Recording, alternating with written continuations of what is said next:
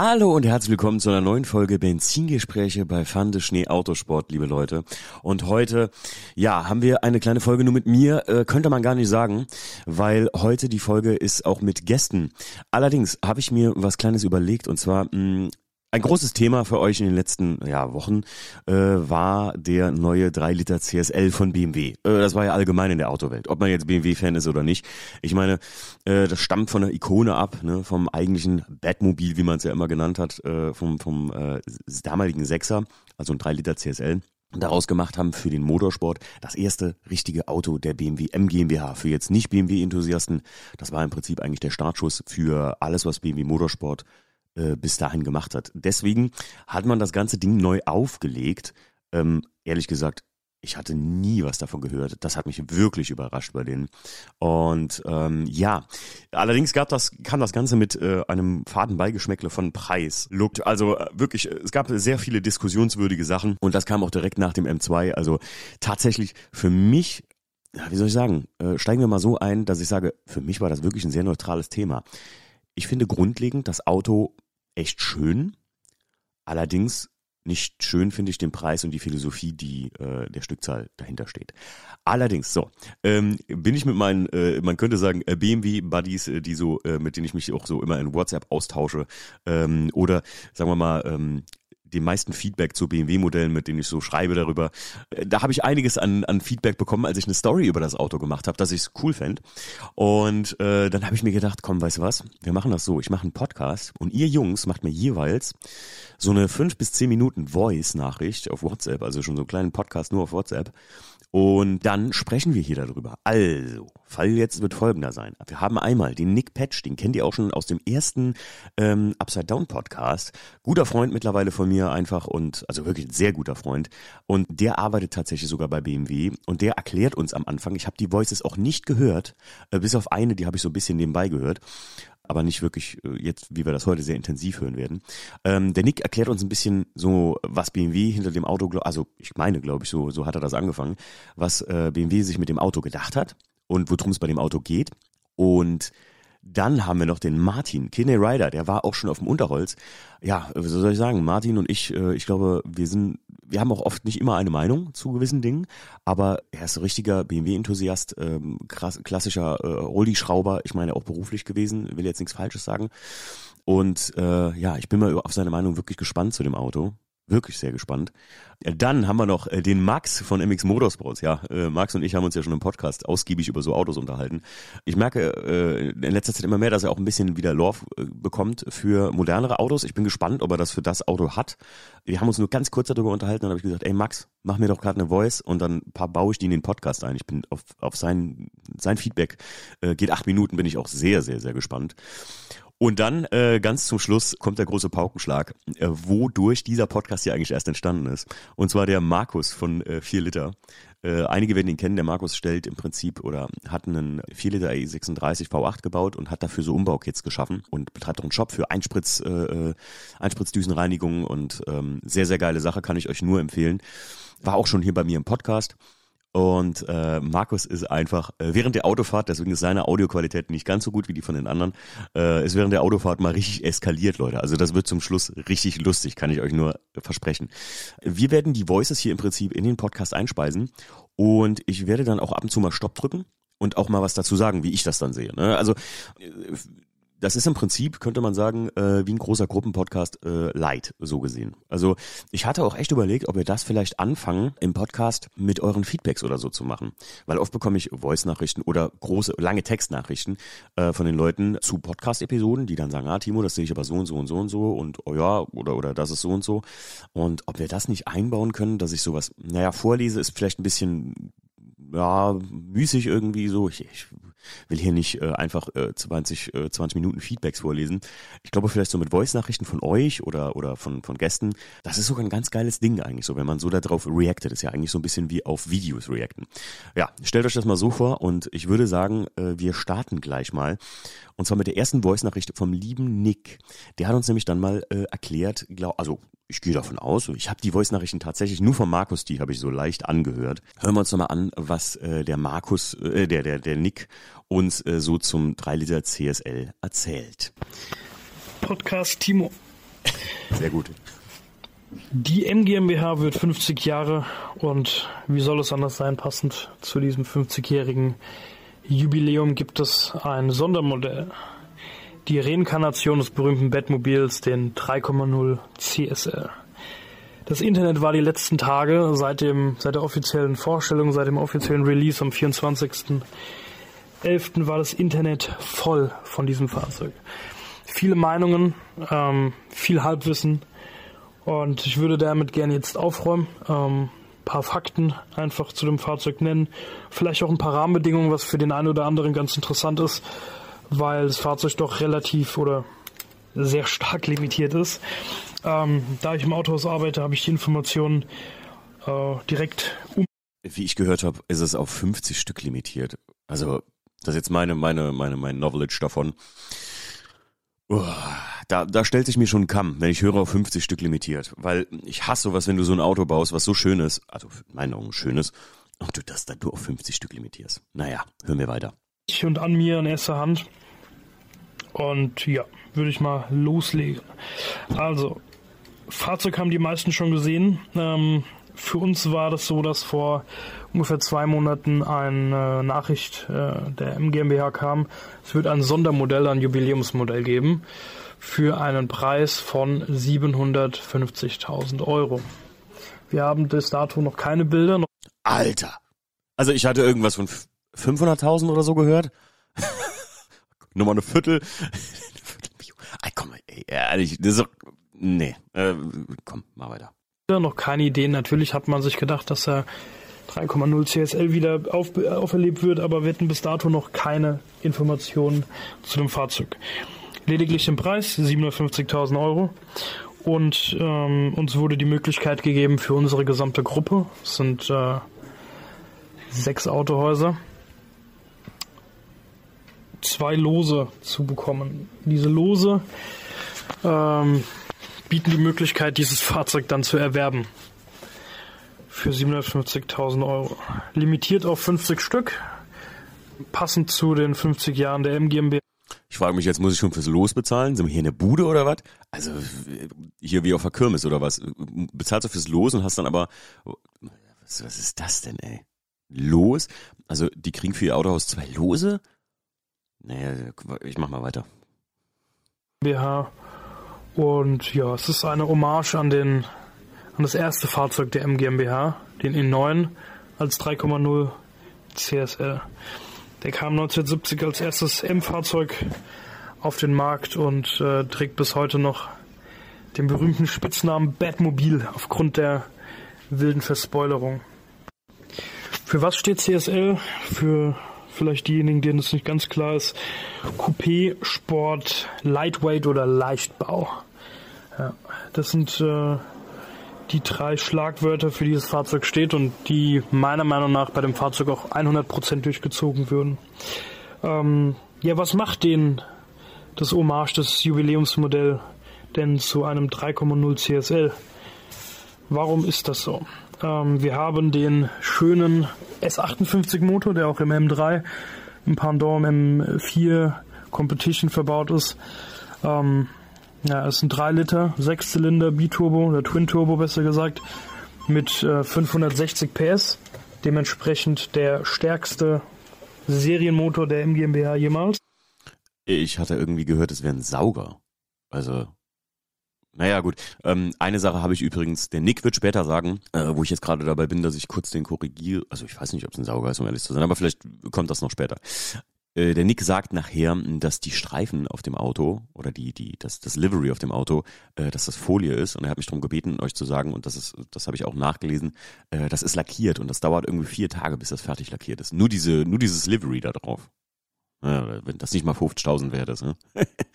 Wir machen weiter. Um Gottes Willen.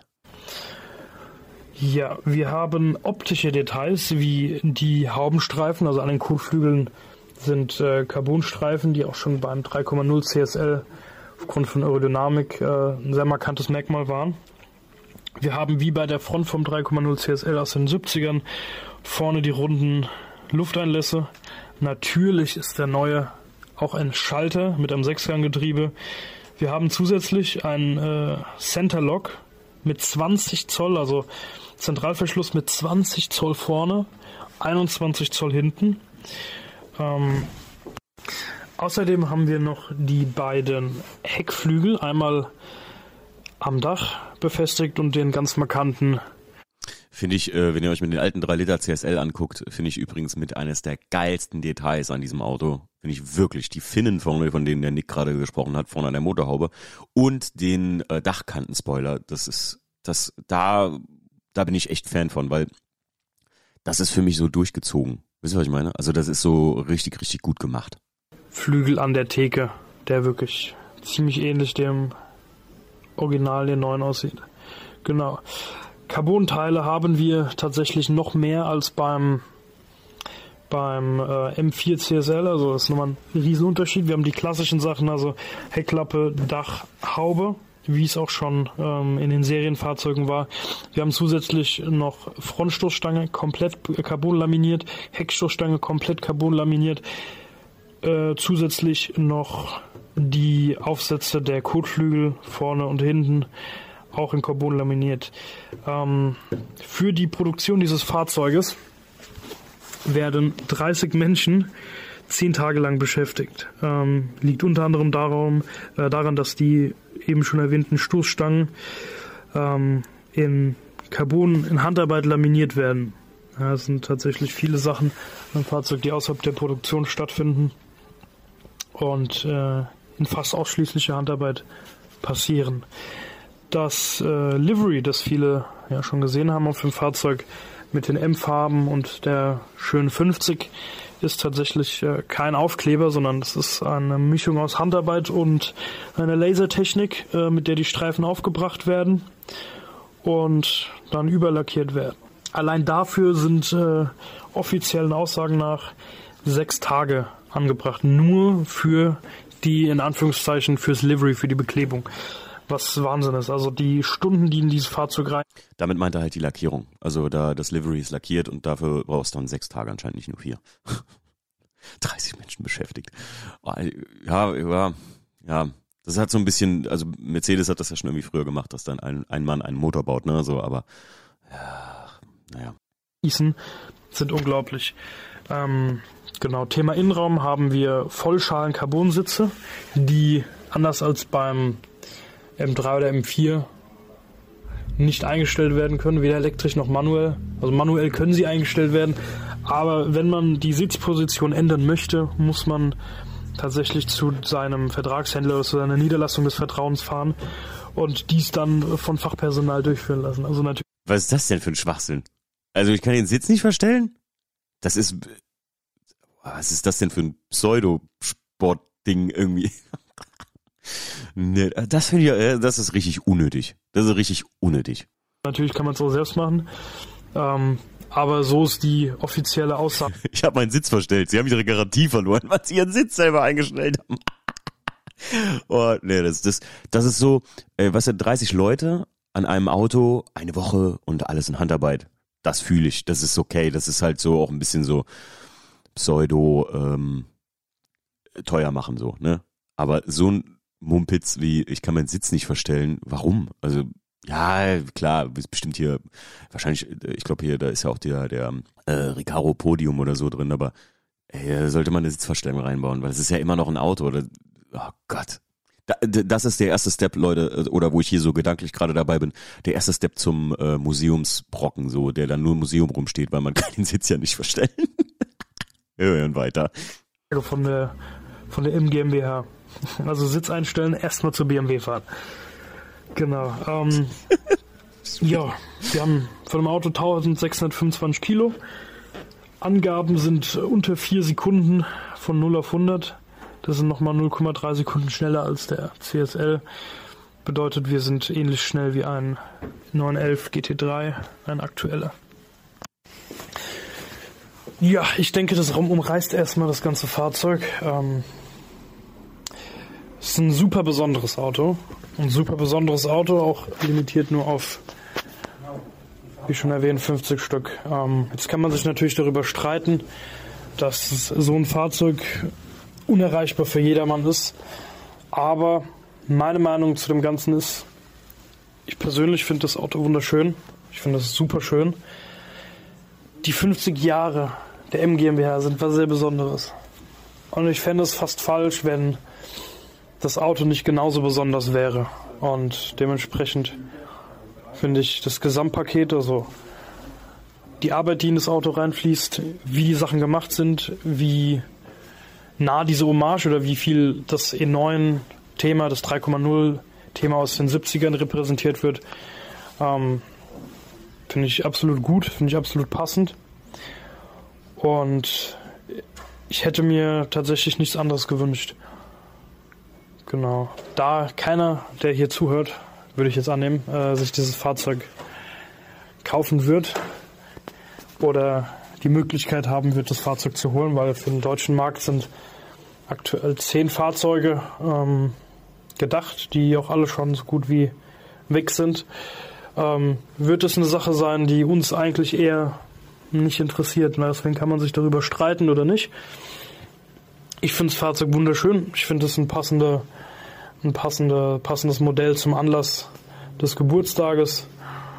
Und ja, wer was zum Fahren möchte, kann sich sowas ja eh nicht kaufen. Also wenn man wirklich was zum Fahren möchte, der MGMR, muss man halt auf einen M3 oder einen M4 zurückgreifen. Das ist ein Fahrzeug, das wird man nie auf einer Straße sehen. Das ist ein Fahrzeug, das wird irgendwo in der Halle stehen, in einer Ausstellung, in einer Autosammlung. Aber das ist tatsächlich, auch wenn die Fahrdaten extrem gut sind, es ist leider kein Fahrzeug, mit dem jemals jemand fahren wird. Also ich würde es mir wünschen, aber ich gehe nicht davon aus, dass sowas wirklich mal bewegt werden wird. Genau, das zu dem Thema. Ähm, Timo, ich äh, habe mir echt schwer getan, aber gut, jetzt neun Minuten rumbekommen. Ja, Nick, äh, erstmal vielen Dank an dich. Ähm, ja, das ist das ist mein größtes Problem mit dem Auto, muss ich sagen. Also der Nick hat es am Schluss ganz gut beschrieben. Ich finde, äh, ja, 50 Stück natürlich wegen 50 Jahre MGMBH, aber ich muss ganz ehrlich sagen, hey, man hätte 5000 machen sollen, finde ich, weil genau das ist das Problem, dass das so weit weg vom BMW Motorsport-Fan ist. Weil wenn man mal zurückdenkt, dann ist die MGMBH ja eigentlich nur äh, BMW Motorsport ähm, für, für den Fan. Also du kannst dir im Prinzip ein BMW Motorsportfahrzeug kaufen als Fan. Und das ist zum 50. Geburtstag von der ganzen Geschichte, ein halbes Jahrhundert werden die alt, finde ich, hat, hat das ein bisschen für mich so das Ziel verfehlt. Aber naja, gut. Lassen wir es mal dabei und hören direkt mal weiter rein. Und zwar der Martin, äh, glaube ich, hat den nächsten, die nächste Voice gemacht und äh, ich bin mal gespannt. Hallo, ich möchte mich vorweg schon mal für meine schwache Stimme entschuldigen. Ich liege ganz schön flach. Und wenn die Voice zwischendurch mal wie so Absätze hat, dann liegt es daran, dass ich auf Pause gedrückt habe beim Husten. Der neue 3.0 CSL BMW. Ah, wo soll ich anfangen? Ich hatte ja schon meinen Senf dazu gegeben, dass es für mich die falsche Baureihe ist. Ich bin der Meinung, ein BMW E9 ist der legitime Vorgänger vom 6er BMW. Also wäre das 6er BMW eigentlich die Plattform, wo man sowas drauf aufbauen müsste. Habe ich ja auch gesagt, ähm, das ist für mich auch so ein Punkt, wo ich sage, also ich, ich hätte es geiler gefunden, wenn sie es wirklich, das wäre dann vollends durchgezogen. Allerdings finde ich jetzt der M4 CSL, der gibt halt wahrscheinlich für die MGMBH genug, ähm, wie soll man sagen, die Basics mit, damit man das darauf aufbauen konnte. Und es ist einfach das kompaktere Auto, weil ich glaube, der 6er ist halt einfach ein Kampfschwein mittlerweile. Ne? Das ist ja völlig abstrus, das ist ja nur noch eine Autobahnschleuder und ähm, nicht mehr so das Sportauto von früher irgendwie, so von der Größe her. Passt da der M4 CSL schon ein bisschen besser, aber ich fühle Martin, ich verstehe, was der meint. Bin mir natürlich auch bewusst, dass es aktuell keinen richtigen Sechser gibt, sondern nur irgend sowas, was BMW 5er GT nennt. Keine Ahnung. Irgendwas hässliches, wie das meiste, leider von BMW. Ähm, ja, technisch ist das Auto sicherlich ganz interessant. Ich finde es sehr, sehr cool. Also, um erstmal das Positive zu sagen, ich finde es übelst cool, dass die einfach sehr viel Bums da reingemacht haben. Ich finde es sehr cool, dass das Ding handgeschalten ist und man auch diese Schaltunterstützung, diese elektronische, die es da gibt, wohl komplett ausschalten kann. Das heißt, das Ding macht mit Sicherheit sehr viel Spaß zum Fahren und das möchte ich dem Auto auf keinen Fall abstreiten. Ich finde es mega gut, dass die Lackierung so aufwendig ist. Alle anderen hätten da irgendwelche Folien drauf geklebt. Und bei denen ist das Dekor wirklich drauf lackiert. Das, das ist echt mega cool. Der dritte coole Punkt ist, ich finde es cool, dass BMW überhaupt sowas macht. Natürlich, es gibt nur 50 Autos. Ich weiß, über den Preis wird sehr viel, viel, viel geredet, der natürlich auch ist ja jenseits von Gut und Böse. Ich glaube, so ein Porsche Carrera GT war, glaube ich, 30.000 Euro günstiger. Ähm, natürlich, man hat eine Inflation und sowas, aber hallo, 700.000 ist immer noch ein 4. Egal, es gibt ja trotzdem Käufer und äh, ich weiß nicht, ähm, Angebote, Nachfrage und sowas, naja. Wie gesagt, auf jeden Fall cool, dass sie es machen. Aber zu den Negativen. Also erstmal muss ich sagen, ja, äh, verstehe ich auch Martin. Ich finde, ähm, das Schönste an dem Auto wird wahrscheinlich wirklich das, mh, mm, das Auto in dynamischer Bewegung sehen sein oder selbst fahren rein, so durch die ganzen Technik-Specs. Also da könnt ihr euch mal im Internet durchlesen. Das ist wirklich geil, was BMW da reingepackt hat. Das Problem ist für mich einfach, das ist kein Auto, was von der Limitierung vom Preis her zum Fahren gemacht wurde. Das Auto an und für sich ist zum Fahren, aber du wirst es nicht fahren sehen, weil es einfach zu teuer und zu selten ist. Und das ist mein Problem damit irgendwie auch so. Ansonsten muss ich wirklich sagen, ich finde das gerade auch mit der Lackierung bombengeil. Ähm, und äh, übrigens mein Special Part, guckt euch mal bitte den Schaltknopf davon an. Leute, ich brauche so einen Schaltknopf. Wo kriege ich den denn her? Ey, das sieht so geil aus bei dem Auto. Naja, hören wir weiter. Ganz vorneweg ist einfach das Design. Die Studie war wirklich sehr cool mit diesen aufgesetzten Radläufen und sowas. Das, das ging wenigstens so ein bisschen in die Richtung von dem Ursprungsauto. Jetzt, das sieht einfach nur albern aus. Wenn man ganz ehrlich ist, nimm das Auto in einer normalen, beliebigen Farbe. Nehmen wir mal an, das Auto ist blau. Gell? Und hätte diesen Bodykit. Und du stellst das Auto, was weiß ich, auf die Essen Motorshow, gell? keiner kan kannte das davor. Und dann sagt man irgendwie, das ist ein Breitbau von Hersteller XY, am besten No Name. Und dann sollen die Leute mal ehrlich ihre Meinung dazu sagen zu dem, zu dem Design, also wie der Breitbau gemacht ist. Und ich glaube, das würde sehr negativ auffallen. Also es würde wirklich sehr negativ auffallen. Das sieht komplett bewamst aus, wenn man ehrlich ist. Allein diese Seitenwände mit diesen Knicken da drin und sowas. Also ich bitte euch. Aber dass es BMW verstanden hat, in den letzten Jahren hässliche Autos zu bauen, das weiß natürlich auch jeder. es fällt einem auch schwer als BMWler das zu sagen, aber da gibt es mit Sicherheit deutlich schönere Autos auf dem Markt. Ja, das ich glaube, ich glaub, hauptsächlich störe ich mich schlimm am Design von dem Fahrzeug. Also nicht von dem Artwork, wie das, was da drauf ist, sondern einfach von dem Grunddesign der Karosse. Das gefällt mir von vorne bis hinten gar nicht.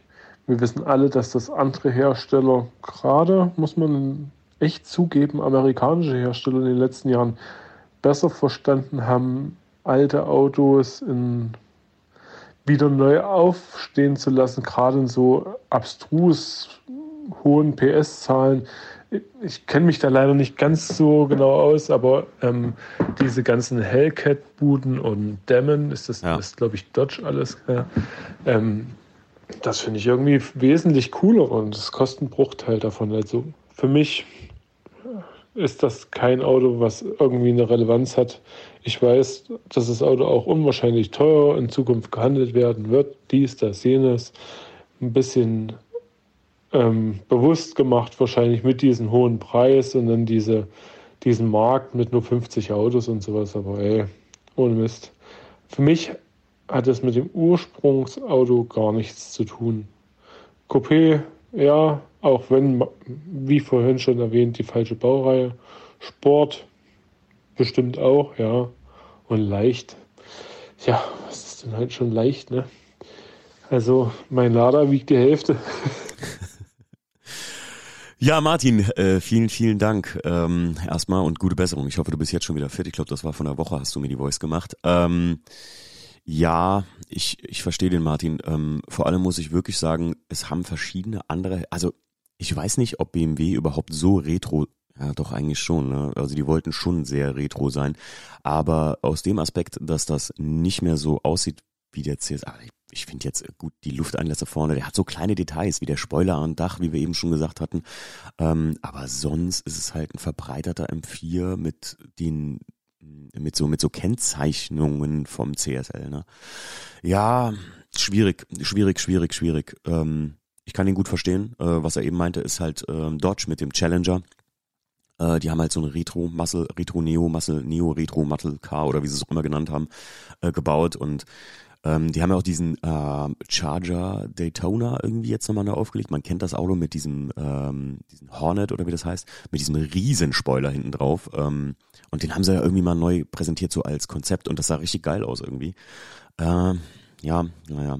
Es gibt wirklich andere Hersteller, die haben für wesentlich weniger Geld wesentlich coolere Sondereditionen gemacht bis jetzt, finde ich. Ja, wenn man so ein Demon sieht oder so, das sind halt Autos, die siehst du auch auf der Straße. Auch nicht nur im amerikanischen Raum. Ich meine, so ein Demon kannst du selbst hier in Deutschland als Importauto kaufen. Und das ist eigentlich eine, ähm, eine, eine, eine sehr, sehr, sehr, sehr, sehr seltene Edition gewesen, die die gemacht haben. Ich weiß gar nicht, wie viel davon gemacht wurden, aber ja, so ein bisschen, so ein bisschen Volksnähe, so ein bisschen Fannähe mehr hätte den richtig, richtig gut getan. Muss man einfach sagen, finde ich persönlich. Weil wie alle schon sagen, das ist nicht mal der Preis irgendwie. Ich finde, wenn die 5000 Euro, äh, 5000 Autos gemacht hätten und hätten 500.000 dafür verlangt, nicht, oder, oder, überlegt mal, ihr kauft einen M3 oder einen M4 in dem Sinne für fast eine Million Euro. Fast eine Million. Hey, boah, ein BMW für eine Mio? Ich finde, die haben sich sehr weit aus dem Fenster gelehnt, dass die in so ein Lambo-Ding und ja, der sieht cool aus, aber es sieht immer, wie der Martin eben schon sagte, nimm mal alles andere weg und lass den mal nur weiß sein oder so, dann sieht halt immer noch ein bisschen wie ein Tuning aus. So, ne? Und BMW ist, wenn du mich fragst, das ist ja kein Supercar. Ne? Ja, ist eher, ist eher so, ein, so wie so ein, wie eine seltene Pokémon-Karte, erste Edition so irgendwie. Naja, gut. Ähm, hören wir uns mal die dritte Voice an von Max und jetzt bin ich sehr, sehr gespannt weil äh, bei dem hatte ich noch nicht ansatzweise dazu ähm, äh, die Idee, was der für eine Meinung zu dem Auto haben könnte. Ich bin sehr, sehr gespannt. Bei uns im Podcast haben wir ja sehr darüber gesprochen, dass der auch nicht so ganz der Fan mehr von den modernen Modellen ist, äh, wie der Martin das auch schon eben gesagt hat. Ähm, ich bin halt auch immer, für meinen Teil, man muss auch immer open-minded sein, weil so ein Unternehmen muss sich ja weiterentwickeln. Das habe ich mit Max im Podcast schon gesagt. Die können nicht den 20. i36 bauen. Ne, das, der einzige Hersteller, der immer selber Auto baut und damit immer erfolgreich ist, ist Porsche. Ne? Weil der 911er dir immer aus der Hand gerissen wird. Aber ähm, ja, man muss sich weiterentwickeln. Auch der neue M2. Jetzt mal ganz kurz dazu von meiner Meinung. Das ist nach wie vor das auch mit Performance Parts. Ich freue mich wirklich. Der hier, äh, der Podcast hier ist ja fresh from the scratch. Also der kommt hier am selben Sonntag jetzt online und kommenden Montag fahren wir auf die Essen Motorshow. Äh, wenn ihr diesen Podcast wesentlich später hört, meinetwegen erst äh, 2023, ähm, dann seid euch gewahr, äh, ich habe mich am Montag schwer beömmelt über diesen M2 mit diesen lustigen Performance Parts. Also ich die Performance-Parts haben es noch schlimmer gemacht, weil jetzt sieht die Karre aus wie ein i30N. Also jetzt, jetzt haben sie es geschafft, das ganze Ding asiatisch zu gestalten, wie so ein, wie so ein richtiger Tuning-Polide und das hat es nicht besser gemacht, liebe Leute von BMW. Der M2 ist nach wie vor, mh, hm, ich würde wirklich sagen, das hässlichste Auto, was BMW je gebaut hat. Ja, ja, ja. Selbst ein Audi A2 von Audi ist noch hübscher. Na gut, ähm, hören wir äh, die Meinung von Max. So, meine Meinung zum 3,0 CSL. Ähm, also man muss natürlich, also ich bin, war früher ja eher so der Verfechter von äh, neue Scheiße braucht man nicht und ähm, alles Kacke und so weiter. Ähm, allerdings muss man natürlich immer ähm, das Ganze aus zwei verschiedenen Blickwinkeln betrachten. Also aktuell jedenfalls oder heutzutage meine Meinung ich bin ja auch jetzt schon ein bisschen älter als 19 und 22 und ähm, ja, deswegen äh, ja, fällt es mir auch ein bisschen leichter, manche Sachen jetzt zu verstehen und bin ich da gleich so der Typ, der voll auf Kontra geht. Ähm, zudem ist es so, dass ich wirklich ziemlich viele Kontakte ähm, zu Entwicklern, ähm, Ingenieuren und so weiter zu MGmbH habe und da auch so ein bisschen im Grunde hinter die Kulissen blicken kann um letztendlich zu verstehen, ähm, warum was so gebaut wird, warum etwas kostet, was es kostet und so weiter und so fort. Ähm, deswegen muss man wirklich immer alle zwei Seiten sehen. So, also grundlegend der, das, der erste Render, der entstanden ist von diesem Auto vor ein paar Jahren und jetzt ähm, das reale Auto, finde ich, also sagen ja viele, ja, der Render war so geil und das Auto jetzt ist so scheiße. Also muss ich ehrlich sagen, verstehe ich gar nicht, weil ich fand eigentlich den Render viel abstrakter als das Auto jetzt und dafür äh, bin ich voll bei dir, Max, übrigens. Also, das kann ich auch nicht verstehen. Voll viele sagen jetzt so, der, der, das, das Rendering, also dieses Konzept kam, müsst ihr mal gucken. Ähm, hätten die so geil gefunden. Ich finde, jetzt ehrlich mal, ich finde das Konzept richtig, ja, total abgespaced und hier das Auto ist halt ähm, realistisch. Also vielleicht liegt es auch daran, dass das andere halt ein Render war. Aber Max, da bin ich voll bei dir. Ich kann das auch nicht verstehen, dass Leute sagen, der Render war geil und das hier, der Render sieht wirklich total abgedreht aus. Das sieht auch gar nicht mehr aus. Ja, also wenn man den, wenn man den CSL kennt, sieht's aus wie ein BMW, aber ansonsten finde ich das, nee. Also da bin ich auch absolut bei dir, muss ich ganz ehrlich sagen. Ich bin da ja sehr neutral, aber ähm, ich fand den, den jetzigen finde ich auch schöner als den Render, ganz klar ist besser, wenn es nicht so weit weg von, von dem jetzigen Serienmodell ist und ja, total genau abstrakt, als wenn das so ein, so ein UFO ist. Also ich finde es cool, die Optik und so weiter und so fort. Und ähm, ja, wo fangen wir an, wo hören wir auf? Also, es ist nur ein M4 mit einem Bodykit. Ähm, es ist ja irgendein halb elektronisches Scheißhaus. Es ist sonst was, was haben sie nicht alle gesagt? Ähm, ja, 750.000 Euro. Also, ähm, der Preis ist das eine, ja, aber ich sage mal so, das hört sich jetzt natürlich echt hochgestochen an. Ich selber hm, sage ich, ich kann mir das Auto natürlich auch nicht leisten, aber ähm, zwecks dem Preis, das ist A, BMW egal und die Typen, die das kaufen, denen die interessiert es auch nicht, ja. Also ich habe so ein, zwei Leute auch in der Kundschaft, die sich sowas kaufen könnten, die juckt es auch nicht. Das sind 750.000, als würden wir uns für 5.000 oder 10.000 ein Auto kaufen. Also das, das finde ich das Schlimme daran einfach. Versteht ihr? Also das, da, da muss ich auch sagen, Max, das ist genau, oder, oder äh, liebe Leute hier im Podcast, das ist genau das Schlimme für mich. So Leute, denen 750.000 egal sind, verstehst du, die kaufen morgen den CSL, übermorgen einen Lambo, übermorgen die Sonderedition, übermorgen sind die bei Sotheby's und kaufen sich die Karre. Ähm, das ist das Schlimme, das sind doch nicht Leute, die sich damit so richtig freuen, freuen. Weißt du, was ich meine? Aber na gut, äh, ja. Also ich kenne Leute, die haben sich einen M4 gekauft, die feiern das Ding so ab und da, da freut's mich für die, weil die viel Geld für sowas bezahlt haben, dass so ein lang gehegter Traum war. Und ich finde halt, das ist das Problem, dass für Leute, die für die das Auto erreichbar ist, die gar nicht ja gut, sagen wir so, ich glaube 90 Prozent der Leute, für die das Auto erreichbar ist, haben überhaupt nicht die Love für den Wagen. Ich glaube 10 Prozent, äh, bestimmt gibt's von den 50 äh, gibt's wahrscheinlich äh, 10 Leute, die sagen jetzt, boah, da habe ich drauf gewartet, seit ich ein Kind bin und so. Ne?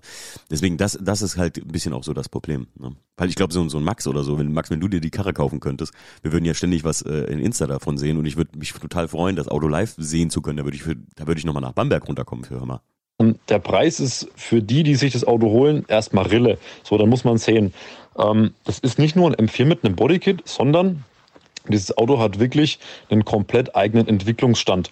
Genauso wie die Elektronik. Und dann ist es auch nicht, das muss man jetzt, da muss man ganz von vorne anfangen, nicht ein M4 im Fahrzeugschein, ähm, der dieselbe Schlüssel- und Fahrgestellnummer und Sicherheitsaspekte und Prüfungen bekommt wie das ganze Serienmodell, was ja dann schon eine Million Mal geprüft wurde, jetzt ne, ein bisschen übertrieben. Ähm, deswegen ist es für BMW auch nicht so einfach, sondern ihr müsst sehen, es ist hier eine Sonderserie, äh, limitiert auf 50 Stück, die wirklich ja, was, was, was Zulassungen, Bestimmungen und so weiter angeht, nichts mit dem Serien M4-Modell zu tun hat. Was man jetzt auch sehen muss, zum Beispiel, ich baue, wir bauen ja eigene Abgasanlagen oder lassen die bauen, entwickeln die. Ähm, da müssen wir natürlich auch ein bisschen Prüfregularien erfüllen. Ähm, Tests machen, ähm, einfach nur dB-Messungen, ähm, Abgaslabor, Testfahrten machen, ne, ob die, die Grenzwerte eingehalten werden vom Schadstoffausstoß und so weiter. So, und das musst du jetzt nicht nur für eine Abgasanlage machen, sondern für ein komplettes Auto. Neuentwicklung für die Straße. So, das heißt, wenn wir jetzt diese 50 Autos mal 750.000 Euro nehmen und mal das ganze Material abziehen, die ganzen Ingenieurentwicklungsstunden, Designstunden, Studien, Crashtests und so weiter, ja, dann bleibt am Ende da gar nichts mehr übrig, beziehungsweise ist es selber eine Nullnummer. Ähm, das geht wirklich. Oh krass. Das hätte ich jetzt auch noch gar nicht so, ja. Das ist, das ist ein interessanter Punkt, muss ich sagen. Ne? Dann ist es, dann mutiert ähm, ein überteuertes Auto eigentlich schon fast nur noch zu einem Prestigeobjekt. So, ne? Verrückt.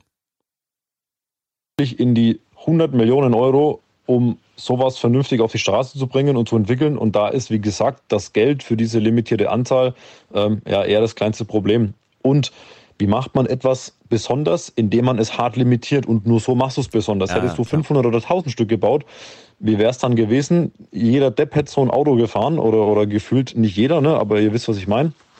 Ziemlich viele ähm, Dinger werden dann rum und was passiert dann, wenn du zum Beispiel etwas auf 500 oder 1000 Stück limitierst, wie zum Beispiel bei den Porsches, ja, dann kommt die Hälfte, die eigentlich, ja, das hört sich auch wieder doof an, aber denen so ein Auto eigentlich ähm, gar nicht gehört, oder was heißt gehört, wie soll ich mich jetzt ausdrücken, denen ich so ein Auto gar nicht gönne, weil sie dieses Fahrzeug nicht wertschätzen, sondern nur gucken, um sich irgendwie so eine Fahrgestellnummer bzw. So eine, so eine Bestellung zu ergaunern oder ergeiern, um dann die Karre ähm, viel zu überteuert wieder zu verkaufen. Ja. Ich denke, ihr wisst, was ich meine. Ähm, das gibt ja, ja, ja, ja, ja, bin ich auch voll bei Max. Ja, also ich muss, muss sagen, dass äh, ähm, ja, ja, ja. Macht natürlich echt Sinn. Ähm, man muss auch dazu sagen, was der Max ja auch gesagt hat mit der Limitierung, gerade von so teuer und so wenig, erzeugst du ja auch so ein Myth. Wenn, also ich muss jetzt sagen, das ist hier so Live-Meinungsturning von mir jetzt gerade. Wenn du dann so ein Auto mal siehst, wenn es dann dazu kommen sollte, ich meine, ich wohne hier in der Nähe vom Nürburgring, die Wahrscheinlichkeit ist gar nicht so gering, dass man vielleicht mal so ein Auto hier sieht, wenn, auch wenn es nur irgendwo äh, ausgestellt wird. Und wenn du dann überlegst, einer von 50 Stück und du kannst irgendwie einen Meter davor stehen, dann hat man schon echt so einen Mythos erzeugt äh, an einem Auto. Das ist noch krasser als ein M1 Pro Car, wenn du das irgendwo siehst. Ne? Ah, schon nicht schlecht, Max. Ne? Schon ein guter Ansatz oft jetzt, ja, jetzt aktuell sogar im Porsche-Segment oder schon immer eigentlich so gewesen. Ja, jemand bestellt sich einen GT3 RS, 100.000 andere, die unbedingt einen wollen zum Fahren für die Nordschleife und für die Landstraße, bekommen keinen. Aber die ganzen Vollidioten, die eh schon Millionen auf dem Konto haben, die bekommen zehn Fahrgestellnummern und verkaufen dann neun Autos davon, weißt du, nur um Kohle zu machen. Und sowas ist halt scheiße.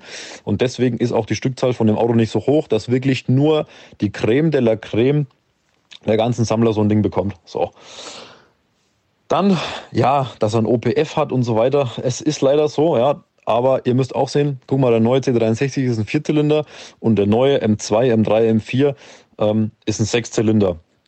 Ähm, da muss man auch einfach mal sagen, ähm, zum Glück konnte BMW das durchsetzen ähm, und man darf nicht so viel ja, immer, immer nur das Schlechte denken und die ganze Zeit nur, nur Kontra geben. Man muss auch sehen, dass sie, die Jungs einfach das Beste daraus machen.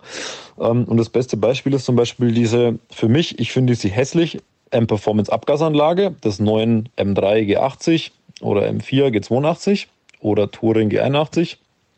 Aber, und auch da musste ich erstmal mit den Leuten von der MGMBH sprechen und die mir so ein bisschen ins Gewissen reden. Das müsst ihr sehen.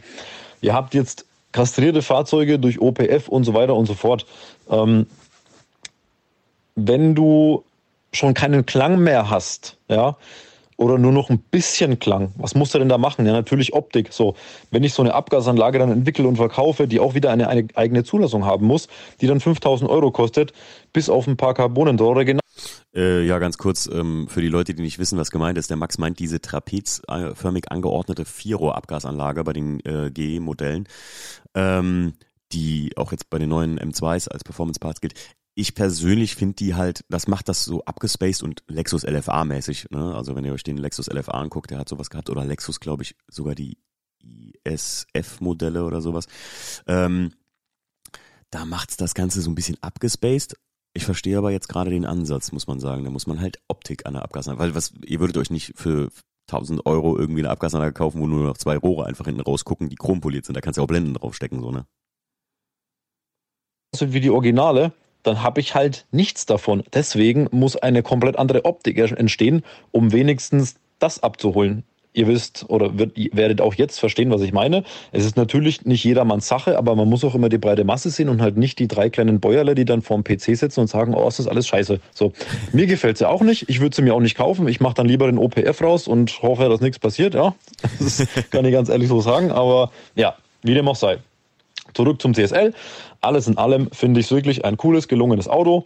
Ähm, ja, er ist teuer. Ja, ich kann mir auch keinen leisten. Und wenn ich mir einen leisten könnte, würde ich mir wahrscheinlich auch keinen holen, weil ich einfach ähm, Fahrzeuge der neueren Baujahre nicht mehr so interessant finde, weil leider einfach ähm, Charakteristik irgendwie ähm, genauso wie, wie die Emotion verloren geht oder verloren gegangen ist. Ähm, ich bin schon viele dieser Autos gefahren, deswegen kann ich auch diese, äh, diese Aussagen treffen.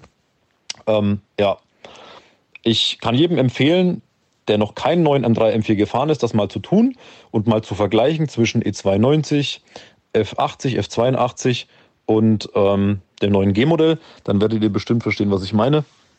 Ähm, für mich ist es nichts, aber ich gönne es natürlich jedem von Herzen und wir bauen natürlich auch immer diese Autos um. Ja, sind schon coole Fahrmaschinen, aber ja, ist mir leider schon zu weit weg von einem puren M, sage ich einfach mal so. Ja, ja, ja, ja. Und ich bin auch keiner, der jetzt den E30 M3 voll in den Himmel lobt, weil er einfach lahm ist. Dafür ist er ultra geil und ultra die Ikone. Das hört sich jetzt auch wieder cool an, aber richtig geil fahren tun eigentlich nur ja, E46, E92 und dann die F-Modelle. Alles andere ja, ist jetzt eher so, ja, spaßig zum Bewegen, aber ich sage mal auf gut Deutsch, zieh die Wurst jetzt nicht vom Brot. So, ähm, genau, ich hoffe, das war genug Input für dieses Ganze. War viel außenrum Gerede, aber ist mir ja von mir gewöhnt. ähm, ja, viel Spaß noch beim Podcast. Ja, äh, mega geil, danke Max. Das war wirklich, wirklich sehr cool. Ähm, ja, hast ein bisschen, also gut, ich wie gesagt, ich hatte ja am Anfang der Podcast-Episode gesagt, ich bin ja sehr neutral eingestellt, weil ich finde das Auto schön. Ich finde nur traurig, dass der so teuer ist und so selten ist. Äh, jetzt hast du ein bisschen mein, mein, meine Meinung geturnt, warum der so teuer und so selten ist. Ähm, ja, von der Technik her und so, ne? Also ich, ich bin da ja bei Max äh, ganz klar. Mh, ich bin E92, andere bin ich schon. Ach ja, ich bin auch äh, M4 schon gefahren, hier M-Town Edition, mal einen roten. Ähm, und bin ihn hier bei uns so ein bisschen durch die Landstraßen gepetzt. G-Modell bin ich noch gar nicht gefahren. Ähm, hat aber damit äh, zu tun, dass ich einfach noch nicht die Gelegenheit hatte, weil ich bin da ja sehr open-minded. Wenn alles gut läuft, habe ich sogar einen äh, Termin, um einen M2 mal zu fahren. Und ich bin da auch sehr gespannt drauf, weil ich finde die ja von innen, äh, so abgespaced wie die auch aussehen, irgendwie cool und so. Und ich kann mir vorstellen, dass die Fahrleistungen extrem geil sind. Das Design ist einfach nicht meins. Ähm, aber bei Max, ähm, da fühle ich genau, was der sagt, ähm, dass das äh, ja so ein bisschen ja, so ein bisschen weit weg ist, ne? Irgendwann so. Aber ähm, ist eine interessante Ansicht zum, äh, zum neuen CSL, muss ich sagen, weil jetzt wird ein bisschen Schuh draus. Aber ich hoffe halt, dass auch nicht trotzdem bei den 50 Stück irgendwelche. Ich, ich würde mir einfach wünschen, dass würden irgendwelche Leute bekommen, die das Auto auch irgendwie zeigen. Also meinetwegen auch auf ein Treffen damit fahren. Aber ich weiß, wie teuer das ist und dass man so ein Auto wahrscheinlich nie bewegen wird. Oh, Centerlock, wie eben der Nick auch gesagt hat, ne? Centerlock, 20 Zoll und 21 Zoll hinten. Mega geil. Naja, ähm, jetzt kommt's äh, knüppeldick, Leute. Äh, solltet ihr äh, bei BMW arbeiten und das Auto mitentwickelt haben, dann haltet euch lieber die Ohren zu, äh, denn die die Voice habe ich schon so ein kleines bisschen gehört. Die ist, doch die ist jugendfrei, glaube ich, aber ähm, ich äh, entziehe mich jeglicher äh, äh, jeglicher äh, äh, Meinungslage dazu. Nee, ich werde da auch noch ein bisschen was zu sagen. Der der Markus hat auch teilweise recht, keine Frage. Ähm, das ist, glaube ich, auch das, äh, wo der Weg hingeht bei den neuen modernen Fahrzeugen.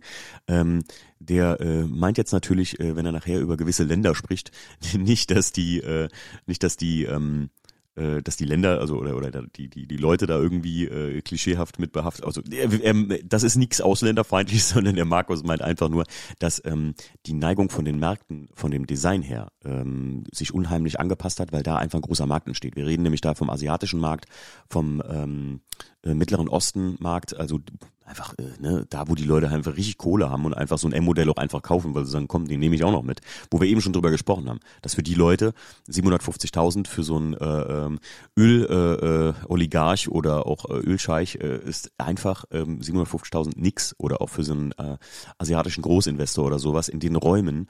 Ähm, da interessiert die das gar nicht und er meint halt, was gleich kommt, äh, ne, nicht, dass ihr das falsch versteht, ich will das nur schon mal vorab sagen, ähm, dass einfach der, ich glaube, der deutsche Markt ähm, einfach für so Autos nicht mehr ähm, primär, sagen wir mal primär relevant ist.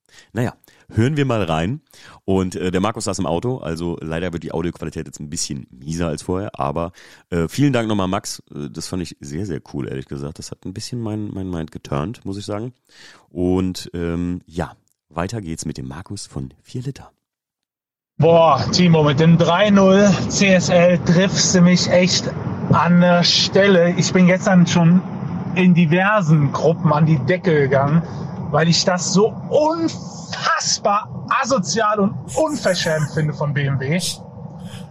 Die ersten R-König-Bilder, die man von dem Auto gesehen hat, da konntest du ja schon sehen, das ist diese hässliche 5er GT Beluga-Wahl Dachlinie vom M4 respektive 4er. Ne? Also ein Dach bei einem Coupé, was vorne an der Frontscheibe deutlich höher ist als hinten an der Heckscheibe. Weil ich grundsätzlich immer komplett scheiße finde. Aber egal. Da konntest du das schon sehen und das waren ja auch die ersten Berichte auf dem Heiliger, das ist mir gar nicht aufgefallen. Das muss ich mir gleich aber noch mal an Bildern angucken. Okay, machen wir weiter. Aber ihr seht, wo es hingeht mit dieser Voice, ja? 4 basiert. Aber wie jetzt das fertige Auto da steht, ich, das erste, woran ich gedacht habe, ist, das sieht aus, als hätte der Bangler-Bastler, kennst du den noch, Lipu, hier von D-Max damals, als hätte der Bangler-Bastler ein M4 oder ein 4er als Basis hingestellt bekommen und den Auftrag, guck mal hier, Lipo, bau bitte mal die Studie von BMW vom 3 Liter CSL äh, von der Hommage nach. Genau das wäre dabei rausgekommen. Was für ein hässliches und unstimmiges Kackfass. Wenn ich diese Türen sehe, und diese hässlichen, diese fiesen Anbauten da hinten, das, das, ist, und das, das Blech ist gleich, ne? Die haben noch nicht mal ein anderes Blech. Also ich kenne einen von BMW, der hat mich gestern auch schon, nachdem ich in einer anderen Gruppe explodiert bin, angeschrieben. Der sagt, es ist wirklich so, da ist nur äh, Kotflügel vorne, Haube, Scheinwerfer, äh, ja dann klar, Frontträger, also hier Frontmaske und so, das ist unterschiedlich, aber Seitenteil hinten ist bearbeitet. Das muss man sich mal vorstellen. Du kriegst hier für 750, das Geld, weißt du, das Geld ist eins. Von mir aus dürfen die ein Auto rausbringen, was 750.000 Euro kostet. Das ist mir komplett egal. Die sollen doch gerne ein Auto rausbringen, was nur Sammler kaufen. Was, das, das konnte ja auch faktisch keiner kaufen. Das war ja so eine unter der Hand Nummer. Die waren ja schon alle verkauft, da waren sie nicht produziert. Sollen die alles machen? Ist gar nicht das Problem. Nur wenn ich 750.000 Euro verlange, dann ist das ein ganz schlechter Witz. So eine Kackmöhre als Basis zu nehmen und mit ein bisschen GFK, ein bisschen Frontstoßstange und irgendeinem komischen Heckpürzel, was da in dem, in dem Gesamtkontext einfach nur lächerlich unpassend aussieht, aufzuwerten. Hey, die haben ja eine Marke. Mama, du bist aber auch kopflos unterwegs hier. Er sitzt im Auto. So gut. Was haben die denn für eine Marge an dem Ding? Was ist das für eine asoziale Abzocke? Kann man nicht noch mal ein Auto bauen, um, um Fans zu beglücken, um einen Mythos von einer Marke zu nähren über Jahre? Ist halt, ist halt ein super, mh, eine super schmaler Grad, ne, bei der, bei der Nummer. Also, man, man, man nährt einen Mythos eigentlich, muss ich jetzt sagen.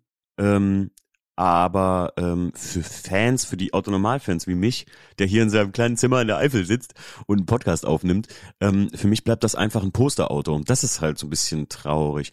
Ähm, übrigens ein Fact, den ich, ähm, muss ich nochmal gerade darauf zurückkommen, wo ich jetzt gerade drüber nachdenke, den ich beim Pace Museum so geil finde, weil da habe ich einfach Legenden, die ich nur als Poster kenne, ähm, einfach live vor mir sehen können. Und das war einfach geil. Und ich glaube, das war auch so der, ich hoffe vielleicht, dass JP es schaffen würde, ins Pace so ein Auto zu holen das wäre, also JP, wenn du das hörst, ähm, äh, oder, oder wenn irgendjemand das hört, der ihn kennt, boah, das, das, wäre krass, weil das würde, würde mir so ein bisschen den Seelenfrieden geben, dass ich das Auto mal live sehen könnte. Weil sonst glaube ich, befürchte ich, dass keiner von uns oder keiner von so den kleinen M-Fans, die da draußen sind, ne, ich bin ja auch nicht groß, ne, muss man dazu sagen, ähm, aber ähm, den kleinen M-Fans, die da draußen sind, dass das einfach, ja, nicht nur so ein Übermythos bleibt, sondern so wie so ein M1 Procar, dass man die tatsächlich im Jahr mal sieht. So, ne?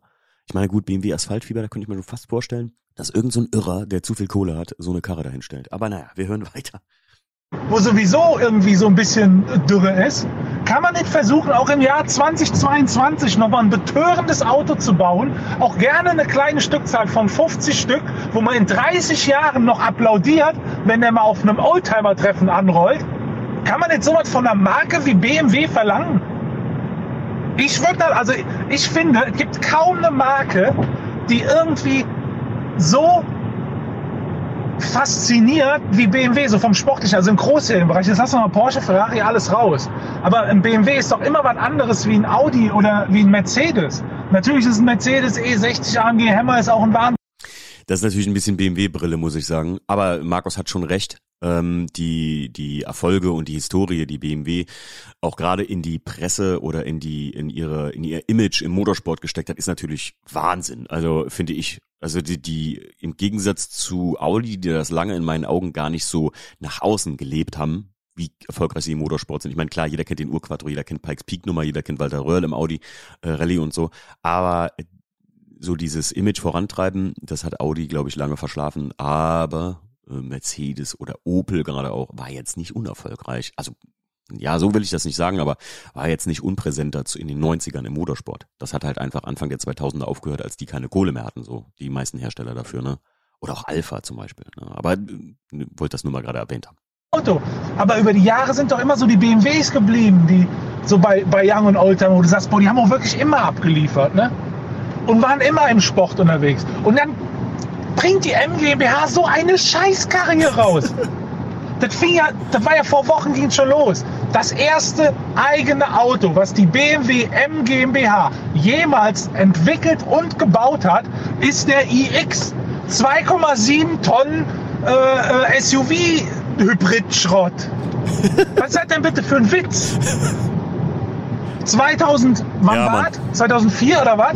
Da war die. Ja, bin ich absolut bei dir. Also das ist auch also ich finde ein SUV als erstes Auto, was die MGmbH alleine gebaut hat, da kann mir auch keiner mehr irgendwas zu erklären. Also das, das, das, das da kann auch keiner mein, mein, meine, meine Meinung äh, turnen irgendwie, ne? Oder hier äh, meine Meinung drehen auf Deutsch. Ähm, nee, also ein SUV als erstes Auto, was die MGmbH alleine gebaut hat, das ist einfach ein Witz. Also das ist einfach ein Witz. Ein kleiner kompakter Sportwagen. Hätten nie gesagt, hier der i iX den nicht iX, der IM1 oder so oder oder so ein Scheiß, äh, hätten die das irgendwie genannt. Ja, da wäre ich dabei gewesen, weil das ist die Zukunft einfach, äh, Elektro- oder Alternativantrieb. Ähm, da wäre ich dabei. Aber nee, das Ding, das Ding ist Kacke. Das ist einfach Kacke. Das finde ich einfach auch, das, das finde ich mehr Kacke als den CSL. Äh, den CSL finde ich ja gar nicht so kacke. Hm? Naja gut, wir hören weiter ja, sich zu fein, den E53 als M zu bauen. Da haben sie zusammen mit äh, Alpina oder auf, auf, auf fertiger Basis von Alpina, den 4.6er, den hat Alpina damals für BMW entwickelt, den wurde aber dann die Stückzahl zu hoch. Da äh, hat BMW dann die Sache übernommen, hat IS genannt, weil M keinen Bock hatte auf ein sportliches SUV. Natürlich, Zeiten ändern sich, aber wenn dann knapp 20 Jahre später das erste eigene Auto der M ausgerechnet ein SUV ist, was von Sport so unfassbar weit entfernt ist, da kriege ich einfach nur Kotzen. Die haben sich so verkauft an die Araber und Chinesen und Amerikaner. Diese Argumentation, ich kann es nicht mehr hören. Ja, in Amerika oder in, in Emiraten läuft der wie geschnitten Brot. Ja, super. Wir sind immer noch eine deutsche Marke in Bayern ansässig. Früher war Made in Germany mal ein bisschen geil. Oktoberfest finden sie überall geil. So ein bisschen deutsche Vibes. Wie wird denn damit? Dafür sind die sich zu fein. Geht nur noch über Knete, nur noch über Geld. Stückzahl. Guck dir ein M3 an. M3 Limousine, M3 Touring. Die hintere Fronttür, die ist original AG.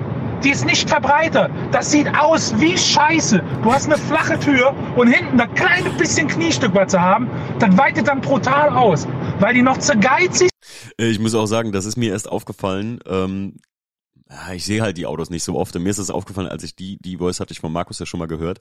Und muss dazu sagen, äh, da ist mir auch erst aufgefallen. Und dann habe ich mir es angeguckt. Und beim WTCC zum Beispiel ist das ja so, dass auf der Tür nochmal wie so, ein, so eine Verbreiterung ist, die die Verbreiterung äh, fortführt, damit an der Tür das auch schon losgeht beim WTCC jetzt. Und ich muss echt sagen, dass, äh, warum BMW so ein Teil da nicht verbaut hat, einfach nur so wie so ein, ja, man hätte keine neue Tür entwickeln müssen, wie der Markus gerade sagt, sondern einfach nur, einfach nur so, so ein so ein Stück da draufkleben müssen. Das ist ja beim, bei dem Bodykit vom WDCC nicht anders. Äh, das, das hätte im Auto designmäßig echt gut getan. Gerade beim Touring, weil der so abrupt so einen dicken Popo kriegt irgendwie. Naja, gut. Äh, manche finden das auch schön. Also ich finde es jetzt auch nicht verkehrt. Aber so ein kleines äh, Piece hätte einfach viel am Design äh, behoben für viele Leute, wie zum Beispiel von Markus jetzt. Eine neue Tür hinten pressen zu lassen. Bei Audi RS-Modell hast du andere Kotflügel, andere Tür vorne, andere Tür hinten, anderes Seitenteil. Die machen das. Da ist irgendwie noch ein bisschen Liebe drin. Bei BMW ist keine Liebe mehr drin. Da geht nur noch um Geld. Nur noch um Geld. Guck dir doch mal so ein scheiß M4, M3 an. Die, der, die, die Front. Ja, in Amerika lieben die große Frontgrills. Äh, in den Emiraten lieben die große Frontgrills. Ja, schön. Wir sind aber trotzdem noch hier, unser Heimatland. Und dann bauen die eine Front und ein Kennzeichen in den Grill rein, wo jeder, jeder Designstudentenabbrecher nach zwei besuchten äh, Vorlesungen schon sieht, äh, das gehört doch da nicht hin. Wir haben einen Kühlergrill. Ich finde den Kühlergrill an sich gar nicht so schlimm. Auch, dass der so groß ist, alles kein Thema. Aber ein Kennzeichen in einen Kühlergrill reinmachen, wie BMW das macht, das ist ja so dilettantisch, Da ist, wenn du einen weißen hast und da bricht das Kennzeichen den weißen Lackbereich, der von oben nach unten läuft. Und auch die Chromlinien, äh, die Chromziellinien, die den Grill äh, umranden, die beiden Grillnieren. Wird vom Kennzeichen unterbrochen. Das ist ja wohl eine hässliche Scheiße, wie es schlimmer nicht mehr geht. Audi hat mit Single Frame auch sowas gemacht. Da ist auch der Ken äh, Kennzeichen im Grill. Aber da sieht das nicht aus, als würde ein Grill kaputt machen. Da gehört es hin. Warum? Weil die sich das Design ausgedacht haben für ihre Marke, für Europa und dann weltweit verkaufen. Und nicht wie BMW. Ich überlege mal, welches Design geht denn in Amerika am besten? In Abu Dhabi am besten? Ja gut, dann hat der Deutsche halt Pech, ne? Dann hat da ein Kennzeichen. Ähm, ist ein guter Punkt. Bei Audi ist ja auch der, der Punkt, dass das einfach das Kennzeichen im Omega Grill, also in diesem großen Single Frame Grill so schwebt und nicht ähm, ja zwei Nieren unterbricht. Also da, da sind wirklich sehr viele Linien, die hart unterbrochen werden mit einem europäischen Kennzeichen, wenn man vorne eins reinmacht. Man muss dazu sagen, Markus, ähm, das muss ich mal gerade anmerken, ähm, das habe ich auch schon mal ein paar Mal im Podcast erwähnt. Rein theoretisch ist das nicht so, dass du in den USA vorne kein Kennzeichen äh, per äh, per se brauchst, sondern das ist von Bundesstaat zu Bundesstaat ab, un, äh, also abhängig. Und gerade in Kalifornien in einem großen Markt für so Autos, äh, da ist es eigentlich Pflicht. Die Leute zahlen aber lieber, wie hat Peter mal gesagt, ich bin äh, seit 25 Jahren fahre ich ein Auto ohne Nummernschild vorne und ich habe einmal 40 Dollar gezahlt. Das war es mir wert, dass das Auto schön aussieht. äh, deswegen, mh, ja, ich, ich finde halt, das Problem ist, glaube ich, dass die eher das Auto designt haben, ohne daran zu denken, dass da überhaupt ein Nummernschild reinkommt oder wie das mit nachher mit einem Nummernschild aussieht, egal in welchem Land du bist. Ne? Das ist ein bisschen das Doofe daran. Oh, ist das sein Problem. Muss er gucken, wo er den macht.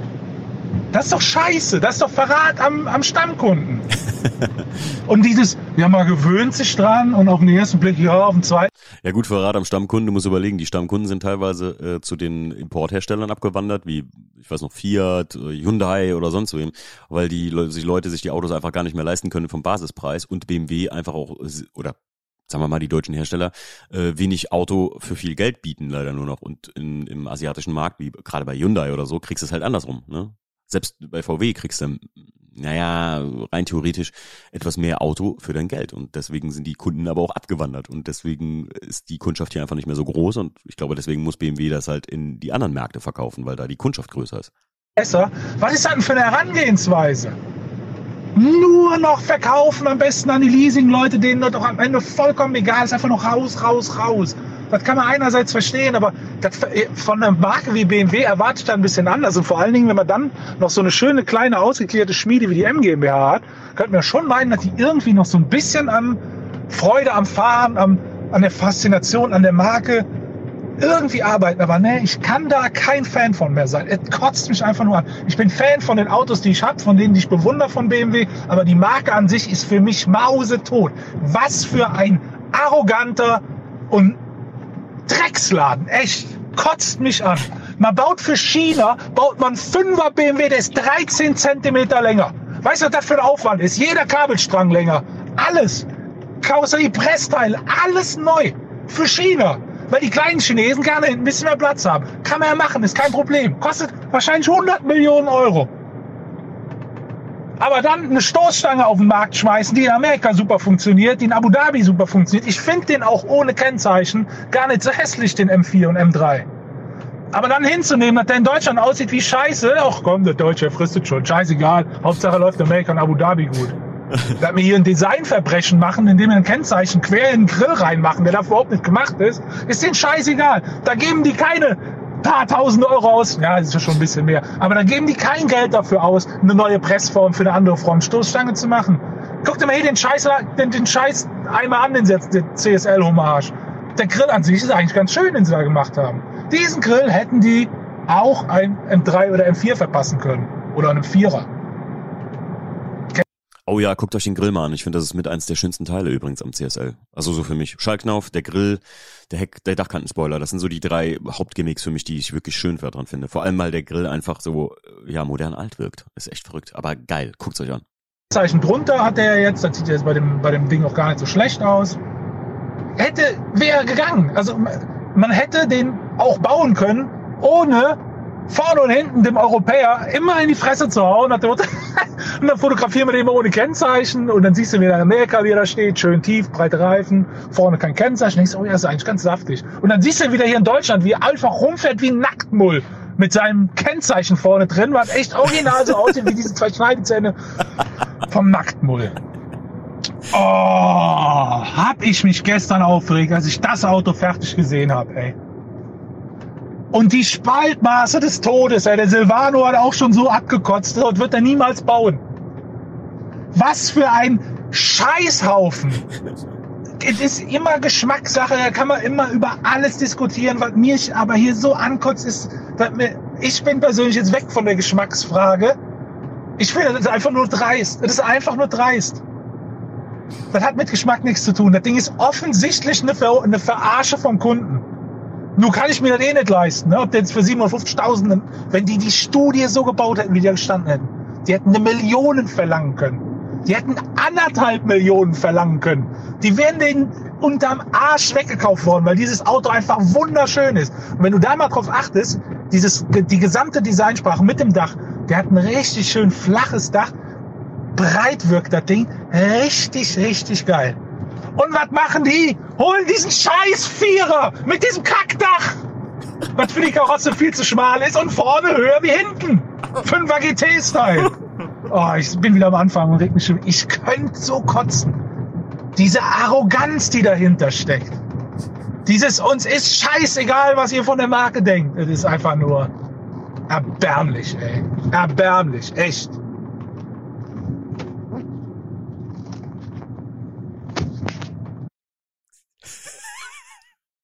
Also Markus, ich komme gleich mal rüber und bringe dir erstmal ein paar Herztabletten. Das ist wichtig, ja. Also du musst bei diesem Ball dran muss sein. Ähm, ich finde, du hast auf einer gewissen Ebene recht, auf jeden Fall auch. Ähm, das Problem, also ähm, sagen wir es so, der Kunde, der für dieses Auto gemacht ist, wo du sagst, verarsche am Kunde, das sind aber nicht wir, sondern das sind ja diese super, super duper Reichen. Wenn da jetzt Spaltmaße irgendwie nicht geil sind oder so von dem Auto, das ist das Problem. Das, die mögen sich, die, also BMW mag die dann verarscht haben, weil die Spaltmaße einfach nicht so geil sind. Ähm, oder beziehungsweise das Auto einfach nicht vielleicht hm, sagen wir mal, ausgeführt nachher nicht das wert ist, was die dafür bezahlt haben. Aber es ist nachher dieser Mythos, den die geschaffen haben, den das wert ist. Das ist wie wenn du, weiß ich nicht, Currywurst mit Blattgold verkaufst. Das ist ja auch nicht mehr wert als äh, ne, eigentlich eine normale Currywurst, weil es ja weder geschmacklich noch ähm, äh, kalorisch irgendwie besser ist oder oder oder irgendwie wertiger ist von den Nährstoffen her, sondern einfach ähm, durch den Prestigeaspekt. Und damit verarschen die wirklich ihre Kunden. Aber die Kunden sind halt überhaupt nicht wir, sondern Leuten, denen 750.000 Euro wirklich per se scheißegal ist auf gut Deutsch.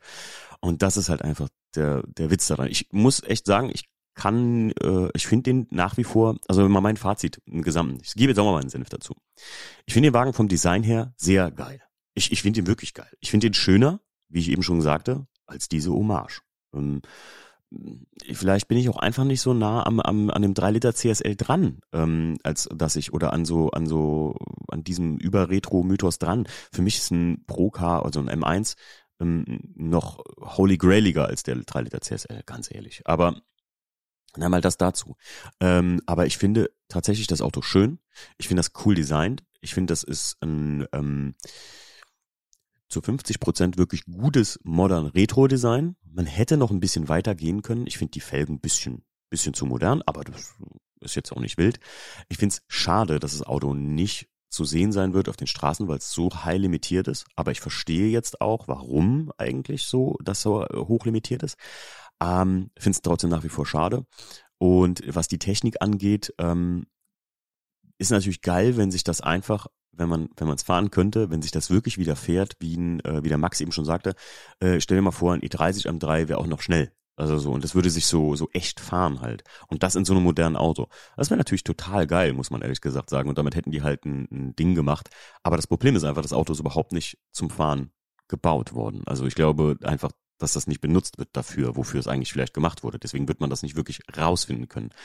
Ähm, Zumindest für sich selbst. Also klar, man wird bestimmt einige Tests lesen und einige werden da irgendwie, also irgendwer wird schon mal auf YouTube dann irgendwie ein Video posten, wie er mit dem Ding fährt und so. Und ich bin mal gespannt, wann der Erste irgendwie äh, mit dem Teil zerschellt oder so, ähm, was ich natürlich nicht hoffe. Aber ich glaube einfach, der Markus hat auch in einer gewissen Form recht, dass wir einfach, also die Kle bei so Autos, sagen wir es jetzt noch einfach so, bei so Sammlerschnitten, da spielst du als kleiner Kunde einfach gar keine Rolle mehr, egal aus welchem Land du bist als Kunde. Ähm, aber dass die sich, ähm, da haben wir eben schon drüber gesprochen, dass die äh, großen Autohersteller, die Premium-Hersteller gerade, sich eher an einem fernöstlichen Markt orientieren oder amerikanischen Markt orientieren, liegt daran einfach, dass die Leute einfach für so Luxusfahrzeuge oder die Oberklasse, wie man sagt, oder die, die obere Mittelklasse, dass die dafür einfach die Kohle haben. Und hier in Deutschland fährst du halt Kompaktfahrzeug oder keine Ahnung, oder, oder einen alten Schinken. Ähm, ich glaube, für Leute wie die, wie der Markus, der einfach diese, mh, hm, diese Fahrkultur, das, wofür BMW früher stand, so sehr feiert, für die ist das wirklich ein Schlag ins Gesicht. Ähm, für mich eigentlich auch. Das Schlimme ist einfach, ich, ich lasse mich davon schon gar nicht mehr touchen. So. Also ich, ich, ich lasse das gar nicht mehr an mich ran. Ich finde immer noch den, das F-Modell äh, M3 geil, den würde ich wirklich noch fahren. Ähm, da muss ich mal widersprechen zu dem, was ich vorher im Podcast gesagt habe, dass ich mir nach 2015 kein Auto mehr kaufen würde von BMW. Das ist wirklich noch so ein Auto, das würde ich gern fahren. Ähm, als Alt, also wir reden hier als Spaßauto, ne? Als Alltagsauto äh, ist äh, ein Touring nach wie vor ein schönes Fahrzeug. Ähm, aber das müsste halt kein BMW mehr sein. Und ich glaube, da ist halt der Punkt, dass selbst ein, ich sehe das in Kalifornien immer, selbst ein ganz normale C-Klasse von Mercedes, ne? Also weiß ich nicht, ganz normaler 2 Liter ist da einfach auch schon ein Prestigeobjekt. Und die Leute geben gerne viel Geld dafür aus. Das, was du hier als, ähm, weiß ich nicht, äh, äh was hier ein Sechser ist, ist da einfach schon oder oder oder oder eine E-Klasse oder eine S-Klasse ist, das ist in Amerika schon eine C-Klasse, einfach weil du eine deutsche Marke fährst. Ähm, und das ist halt einfach der Punkt an der Geschichte, wo ich glaube, dass die Hersteller in so Märkte eher reinstreben, ähm, was auch ganz logisch ist. Ja, gut. Ähm, der 3 Liter CSL, ja, jetzt haben wir vier Meinungen äh, im Prinzip gehört, plus nochmal meine. Äh, schaut euch das Auto an. Ich find's wirklich eigentlich cool, cool und traurig. Also das ist zwei Sachen, die, die sich äh, da mit mir echt vereinen. Ich find's cool und traurig. Ich kann verschiedene Design-Sachen, ja, ich, ich, ich bin da vielleicht nicht so ein, so ein ähm, Typ, der sich darauf sehr so versteift, dass die Dachlinie nicht so geil ist. Aber ich kann Leute wie Markus gut verstehen und ich kann aber auch Leute wie den äh, Max gut verstehen und äh, gerade auch Martin, ähm, der ja auch eher so ähm, Richtung ähm, Richtung äh, Markus tendiert, ähm, den, das ist, ja, für die Puristen ist das kein Auto, für Fans ist das eigentlich ein Auto, aber auch irgendwie wieder nicht. Und das macht's leider irgendwie so ein bisschen traurig. Ich hoffe, hoffe, hoffe, dass irgendwer von uns, ich glaube, da kann man auch, ich glaube, bei diesem Auto ist das hier auch ein Podcast, selbst für Leute, die äh, jetzt nicht BMW-Fans sind oder sowas. Ähm, ich glaube, selbst für Nicht-BMW-Fans oder so ist das ein Auto, was man ja erkennen wird, wenn man mal live davor steht und sagt, wow, krass, dass ich mal da davor stehen kann. Wenn man, wenn es, da es ja nur 50 Stück gibt. Ähm, ja, mit diesem Sinne, Leute, ich wünsche euch einen wunderschönen Restsonntag oder Resttag, äh, falls ihr das hier an einem, weiß ich nicht was hört. Ähm, oder schönen guten Abend oder guten Abend, gute Nacht und falls wir es nicht mehr sehen, äh, frohe Weihnachten. Nee. Ähm, ja, ich wünsche euch was. Äh, ich hoffe, euch hat das hier gefallen. Ähm, ich fand das sehr, sehr, sehr spannend. Ich habe mit euch das erste Mal auch diese ähm, die, die, die äh, Voices jetzt erlebt. Und mich hat das tatsächlich ein bisschen in meiner Ansichtsweise auch allgemein, was Sondermodelle oder auch so Porsche angeht, ähm, mal wieder ein bisschen die Augen geöffnet. Und ich finde, das ist immer die wichtigste Sache, bevor man im Internet hier so, so rumtrollt und da äh, einfach nur hatet und sagt, äh, voll Kackkarre, äh, Hommage war krass, äh, der ist jetzt scheiße. Ähm, wie der Max das schon sagte, ne, ähm, wenn man da deeper drin ist, glaube ich, dann versteht man verschiedene Dinge mehr. Gerade auch so, dass er sagte, dass das eigentlich eine Nullnummer ist, wenn man mal drüber nachdenkt, eine Serie von 50 Autos zu schaffen, dann ist das echt schon ähm, eigentlich ein reines Prestigeobjekt von BMW. Und welcher Hersteller macht gerade in den Zeiten von äh, Grün ne, und Klimaschutz, wer baut da noch so Autos? Ne? Also man sieht ja einem XIM-Gedönsgerät, dass das halt so ein Elektro-Haufen ist. Und gut, das Ding, da, da, da komme ich auch nicht. Da, da, da schafft mir auch keiner das, mein, mein Mind zu turnen, sage ich euch mal. In diesem Sinne äh, wünsche ich euch was und äh, wir hören uns demnächst wieder. Tschüss!